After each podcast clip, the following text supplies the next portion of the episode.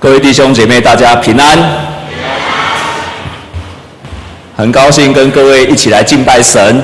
我们跟左右邻居跟他祝福说，一切都会越来越好的。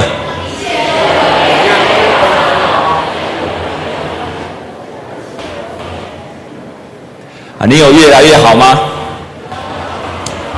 我问你一个很简单的问题，但是你不要马上回答，我让你有五秒钟想一下。在过去一个礼拜，你有没有在一个特别的时刻，你突然感觉到上帝非常的爱我？就是在某一个时刻，可能是一天，或者可能只有五分钟，那你在某一个时刻，你体会到说，上帝非常非常的爱我。你想好哦，如果你没有，你就不要举手了。如果你有的话，请你把手举起来。好，我们要起来祷告。天父，我们感谢你。每一个人都应该经历到，没有一件事情可以隔断、隔绝我们与基督的爱。没有一件事情会把我们的身上将你的爱给拿走，因为你在话语、在圣经中这样宣告着。感谢你，为我们每一个弟兄姐妹来祷告。求主，你让他们都能够经历到你的爱，而且这个爱是没有人能够夺走的。奉耶稣基督的名祷告，阿门。在今年过年的时候，在有一部片子叫做《Come On》，有去看的举手。啊！我再问一次，有去看的举手。啊！这么少人去看了。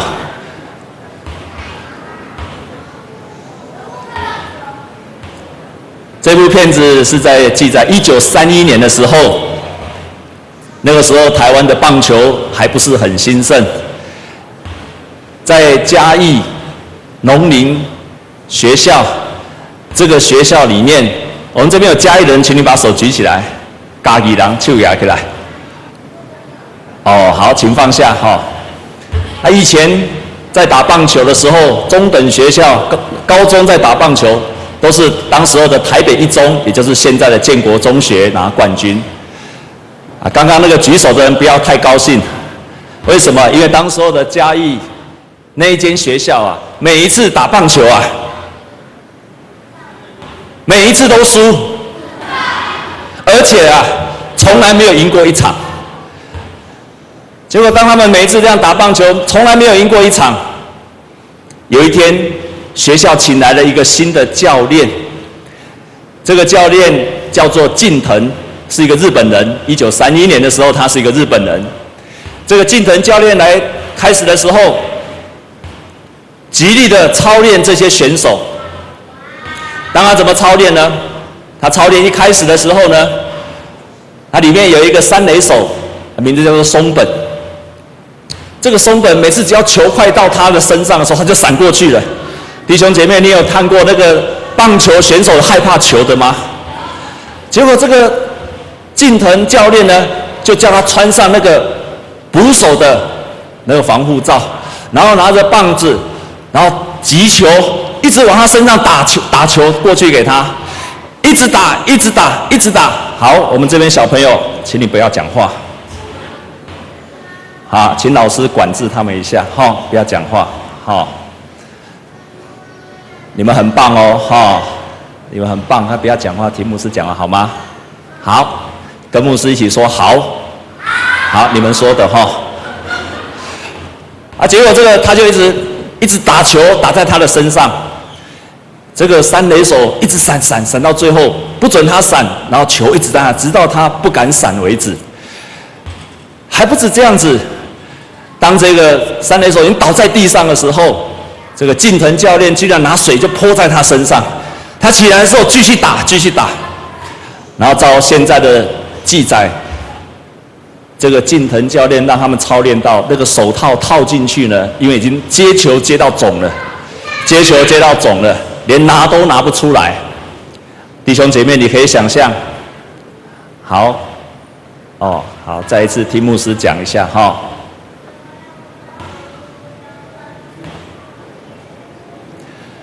啊，结果当他们在这样一直打、一直打的时候，结果这一位、这位近藤教练呢，亲爱的弟兄姐妹，你怎么定义你现在所谓面对到的困难、失败、艰困？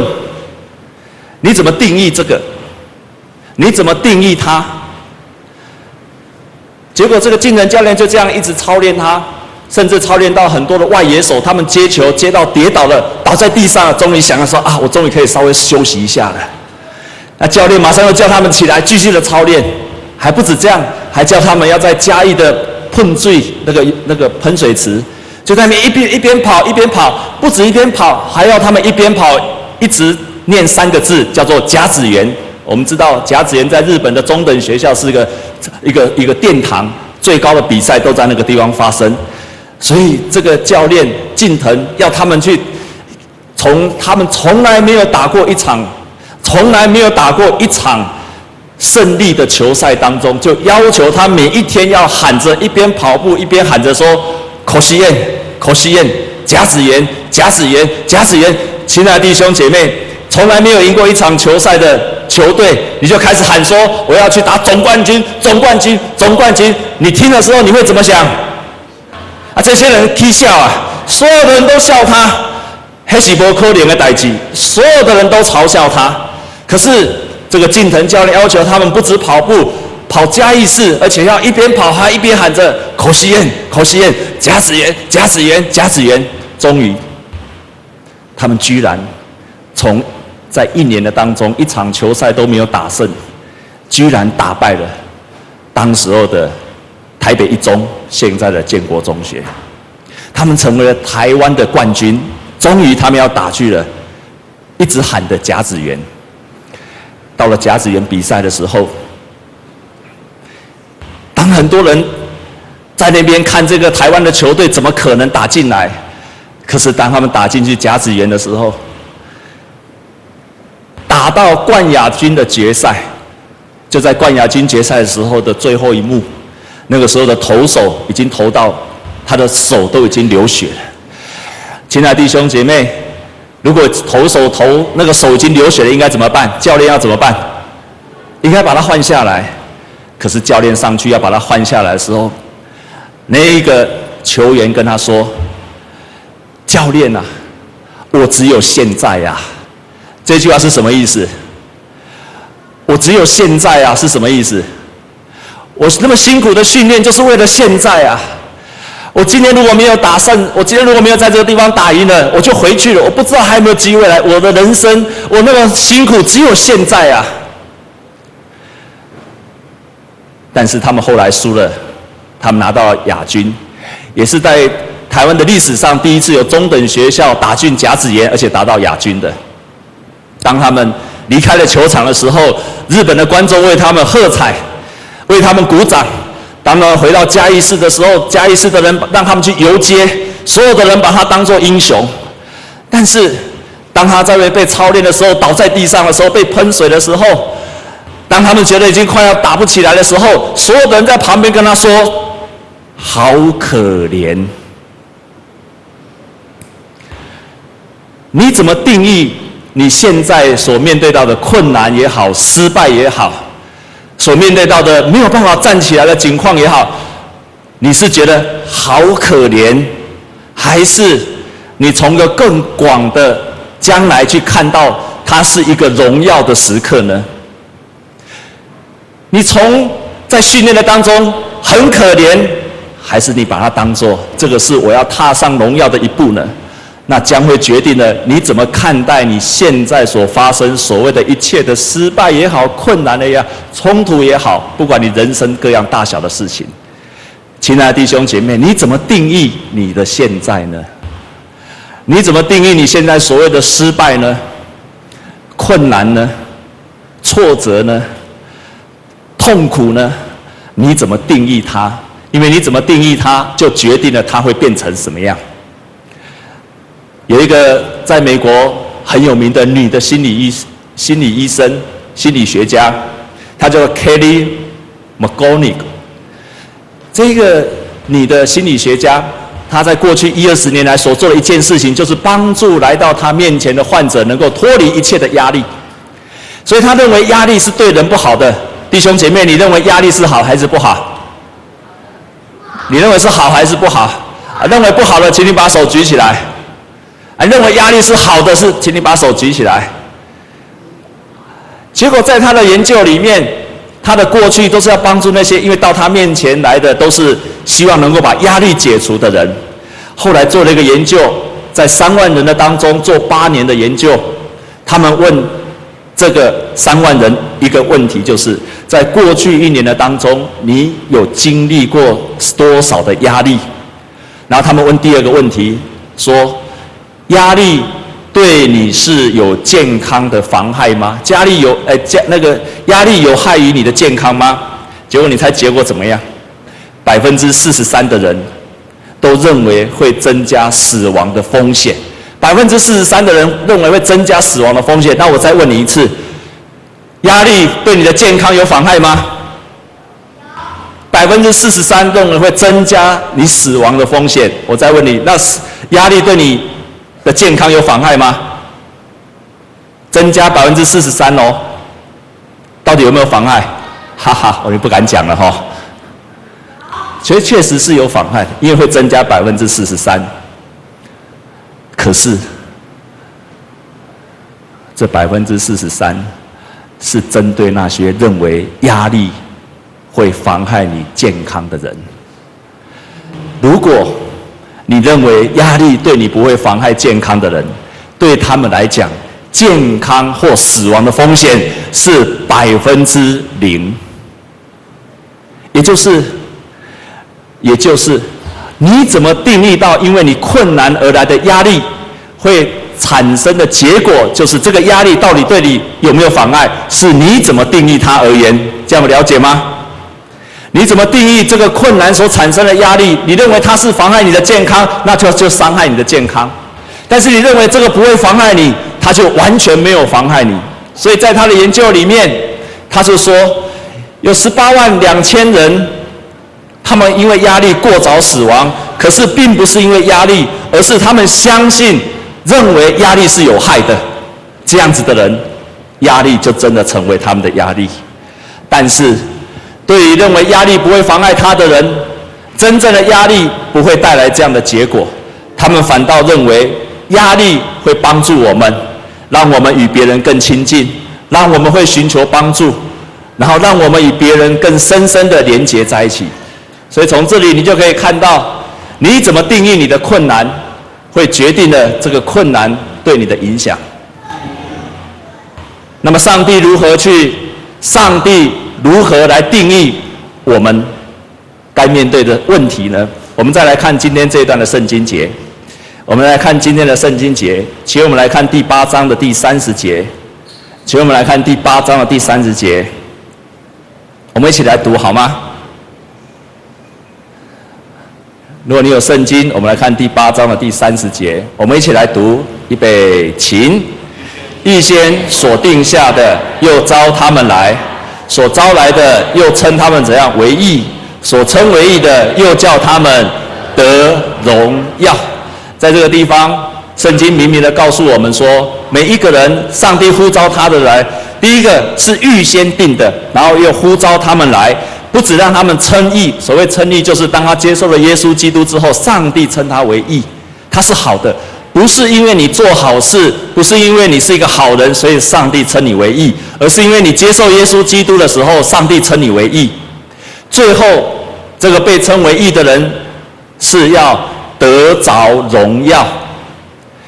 亲爱的弟兄姐妹，所以每一个接受耶稣基督的福音的人，到最后是为了要得着荣耀。我们跟左右邻居跟他说：“你是要被预定得着荣耀的人。”所以，当你怎么定义你所经历过的事情，会决定了你会怎么发展。如果你被定义就是你要成为一个被得着荣耀的人，那么你就是一定会得着荣耀。我过去从来没有这种想法，我认为信了耶稣，乖乖到教会做礼拜，信了耶稣，读圣经、祷告。但是，亲爱的弟兄姐妹，我现在不是这样看。我认为每一个被上帝所呼召的人，都是为了得着荣耀的。就像那些甲子园的球员，他们之前人家定义他们说很可怜，所有的人看他们被操练的时候，都说定义他们很可怜。可是当他们得着荣耀的时候，他们就开始得着了荣耀了。所以，你如果现在定义你现在的现状，就是现在，那就是很可怜。可是你如果定义你这个现在的很可怜，是为了将来得着荣耀的，那么你就真的照圣经上所说的，是上帝所呼召你的，为了让你将来能够得着荣耀的。阿妹吗？我们再一次跟左右邻居说，跟他祝福说，你是上帝预定要得着荣耀的人。你一定要把你这个放在你的心里面，因为当你把你自己当作要得着荣耀来定义你现在的现状的时候，你现在就不一样了。所以在我们圣经继续看下去，我们一起来读第三十一节，预备起，三十一节，还有什么说的呢？神若帮助我们，谁能抵挡我们呢？所以在这个地方，他就开始说，为什么我们会成为一个得荣耀的人？因为上帝会帮助我们。这个礼拜，如果你有看活泼的生命，你看那个耶稣来到世界上，在这个礼拜，你看活泼生命马可福音的进度，你就看到耶稣在世上的时候，一直在帮助他的门徒，提醒他们，而且坚定的帮助他们，要让他们从一个平凡的人生，成为一个得荣耀的人生。所以，当那些门徒被呼召的时候，只不过是一个渔渔夫而已，是一个不起眼的人。但是耶稣一直在帮助他们说：“你们将来要成为一个得到荣耀的人。你们的你们跟随了耶稣的时候，你们会成为一个得荣耀的人。在这一这个星期，你如果有看活泼生命的教导，在马可福音，当那些门徒，耶稣跟他们去传福音，在旷野有四千个人没有地方，没有东西吃，那些门徒就跑来跟耶稣说：‘耶稣怎么办？没有东西吃。’耶稣问他们什么？”那些人看见的是这个四千人没有东西吃，可是耶稣一直在扭转他一个眼光，说：“你的手里有什么东西？”他们手里有什么东西？有五饼跟鳄鱼。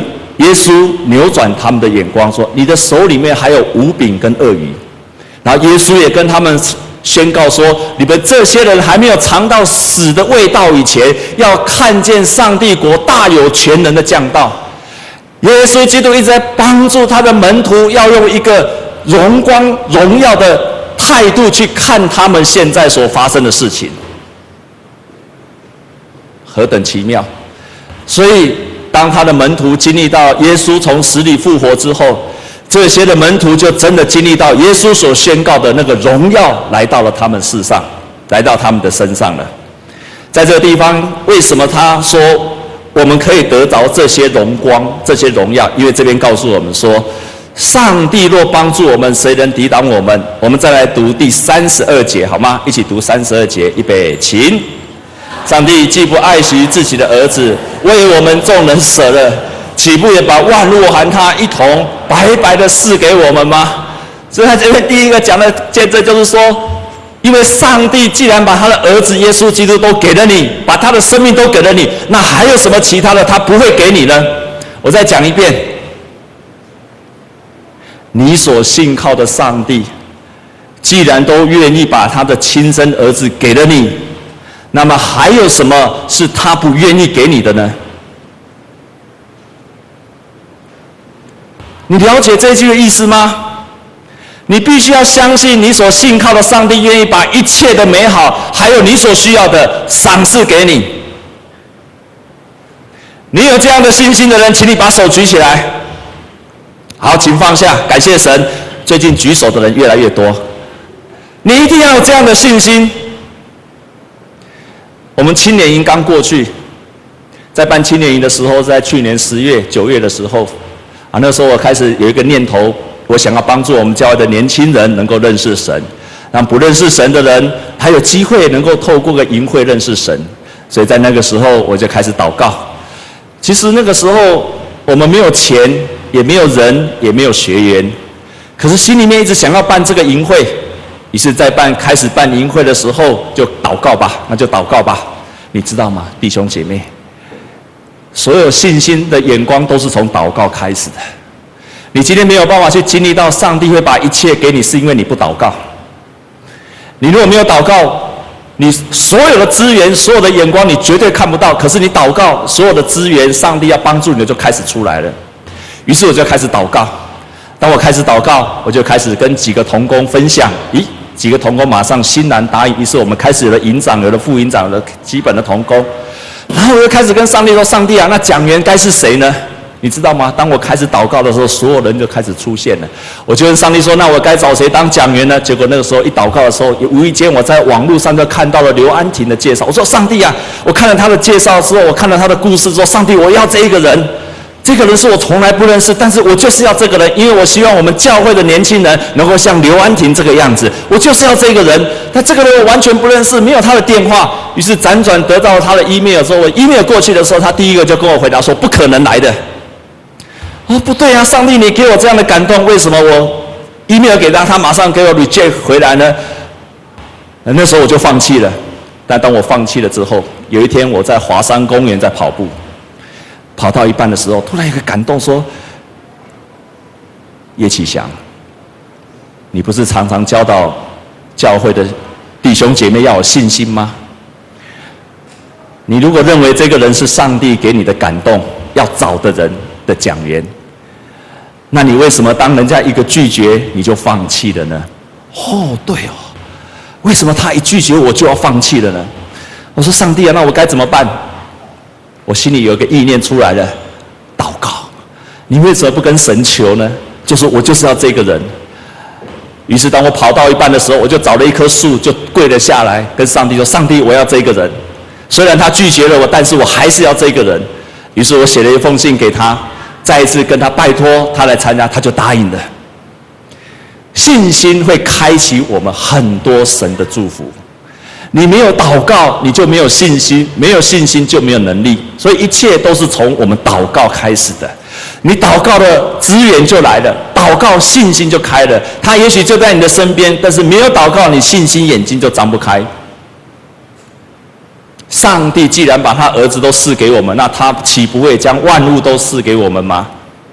接下去在圣经里面继续这样讲，我们再来看。我们继续来看，我们来看第三十三节。我们从三十三节读到三十四节，预备起。谁能控告神所拣选的人呢？有神称他们为义的，谁能定他们的罪呢？有基督已经死了，现今在神的右边，也替我们祈求。在这地方说，没有人能够定我们的罪，除了上帝可以定我们的罪以外，没有人可以定我们的罪。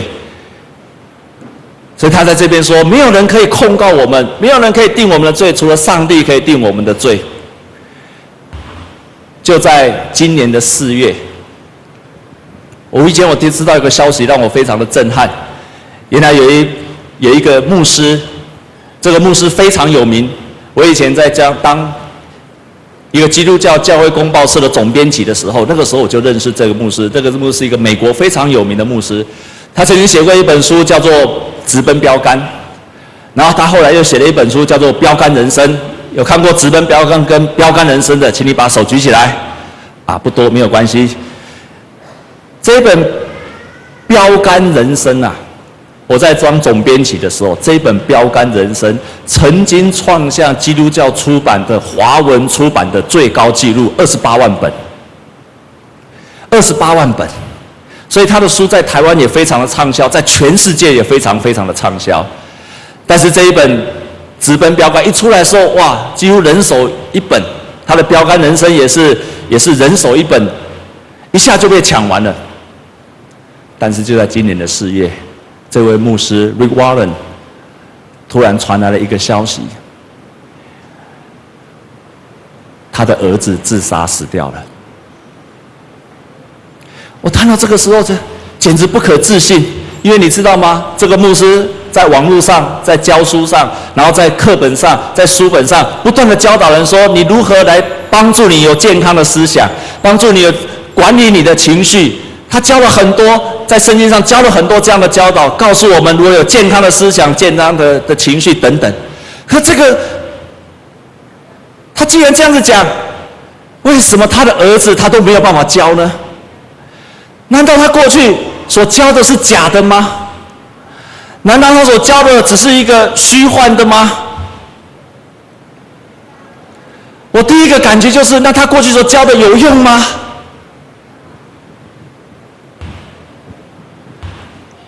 过了几个月，Rick Warren 牧师出来继续讲道，所有的人都开始注意到说，都对他的讲道在问一个问题：他今天对上帝还可以有信心吗？他所讲的道是真的还是假的？所有的人都在疑问的时候，Rick Warren 在他的讲道里面他说，他把他的讲道还有他这一阵子所经历过的事情，他说有三个结论。第一，他说我们的生活也许有些我们找不出道理，但是每一个人都可以有平安。在你还找不出道理的时候，你还是可以有平安。第二，世界上所有的一切都会被打破，但是我们仍然可以喜乐，因为我们知道神对我们的人生的将来有一个更大的计划。第三，我们明白人生是一场战斗，我们可以有希望，因为。将来我们有更多的故事可以告诉别人，所以尽管他的儿子死了，尽管很多人怀疑这个牧师，但是他仍然宣告：从今天开始以后，我后面有更多精彩的故事要发生了。这就是他定义，他定义他现在所面对到的困难，就决定了他将来会怎么发展。上帝给我们每一个人的定义，就是你将来要成为一个被上帝所荣耀的人。我们再一次跟左右邻居说，你是上帝预定要荣耀的人。所以在这圣经中继续的就指出来说，没有一件事情能够隔绝我们基督的。所以在后面接下去从三十五节一直到三十八节，保罗在这地方就不断的不断的列出来，没有一件事情可以使我们与基督的爱隔绝，是患难吗？是困苦吗？是吃饥饿吗？逼迫吗？赤身肉体吗？他一个个列出来，所有一切我们认为一切的灾难会隔绝我们基督，他一个列出来，然后他后面又接着很多的对句，他这个地方就是说，无论是生是死，是天使是掌权的，是现在是将来的事，是高处低处，在这个里面有的是空间的，有些是时间的，所以他是说，不管空间或时间，都没有一件事情能够隔绝我们与基督的爱。没有一件事情可以隔绝我们基督的爱，这个爱是在我们主耶稣基督的里面的，就是因为有这样子的保证，所以我们可以成为一个上帝所要荣耀的人。我们可以做什么？牧师可以建议你三件事情。第一个，你要常常宣告，你在今天所读的圣经节里面，他不是要跟你解释而已，他不是要跟你解释，他是要你宣告。当保罗写这封信的时候，他正在监狱里面，可是他却宣告：保罗被关起来的时候，他却宣告，没有一件事情可以隔绝我与基督的爱，没有一件事情可以隔绝，没有一个人可以抵挡我们。所以保罗即使在困难的当中，他都不断不断的宣告。你要学习宣告，你的宣告会带着力量，你的宣告会让你看见了，你的宣告会突破了一切的范围，一切的限制。第二件事情。第二件事情，你不只要学习宣告，第二件事情，你要学习重新去定义你的苦难，你要重新定义你的失败，重新定义你的困难。可能你现在正在面对到经济的困难，你现在可能面对到婚姻的失败，你可能家庭破裂，你可能现在在负债，你可能现在正在不知道怎么去突破困难。但是，请你要重新定义你的现在。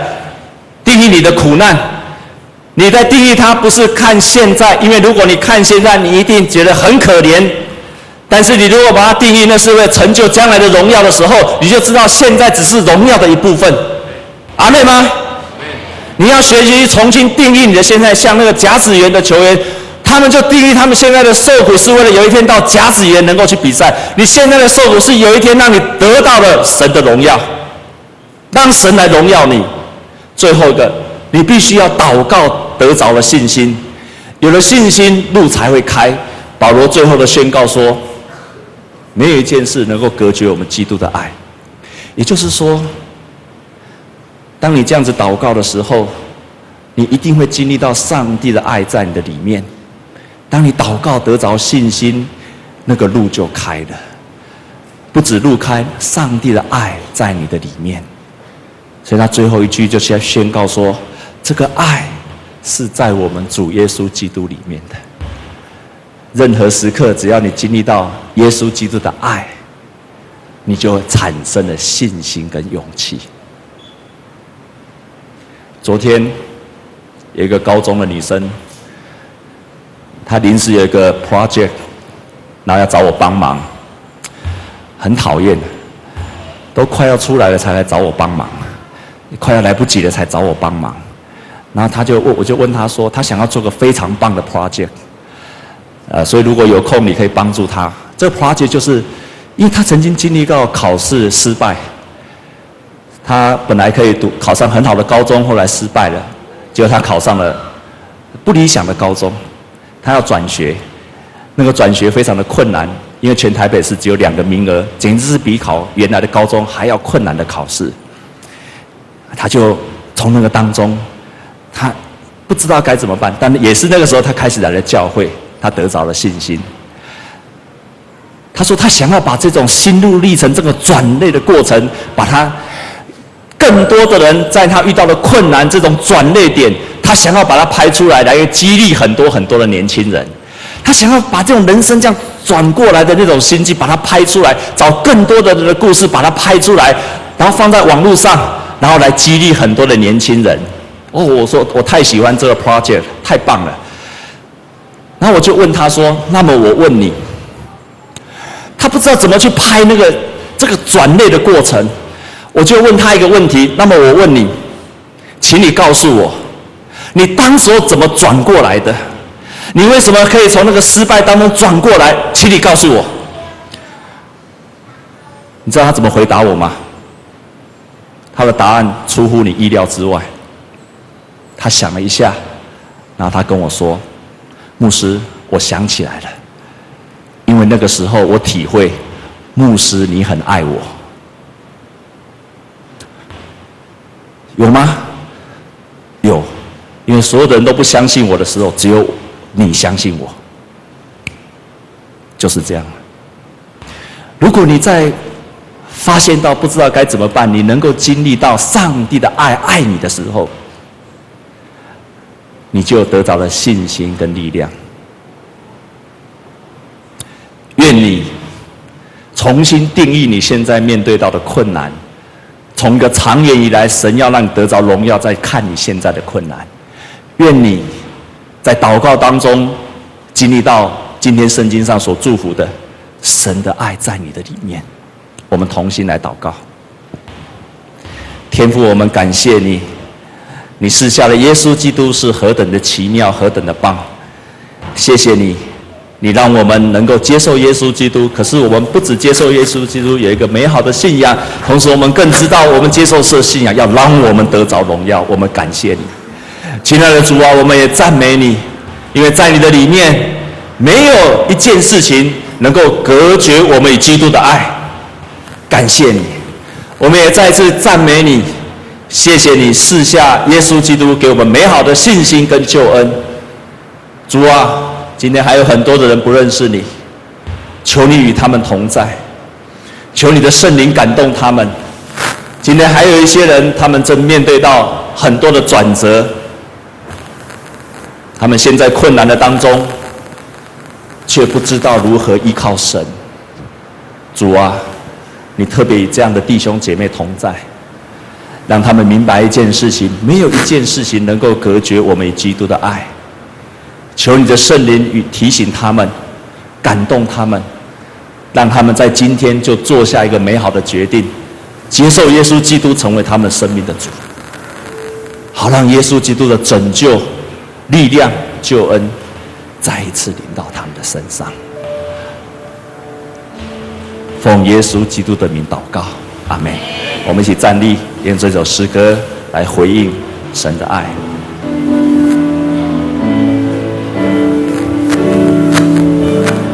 每当我面对风浪，你总在我身旁，是微不足。与。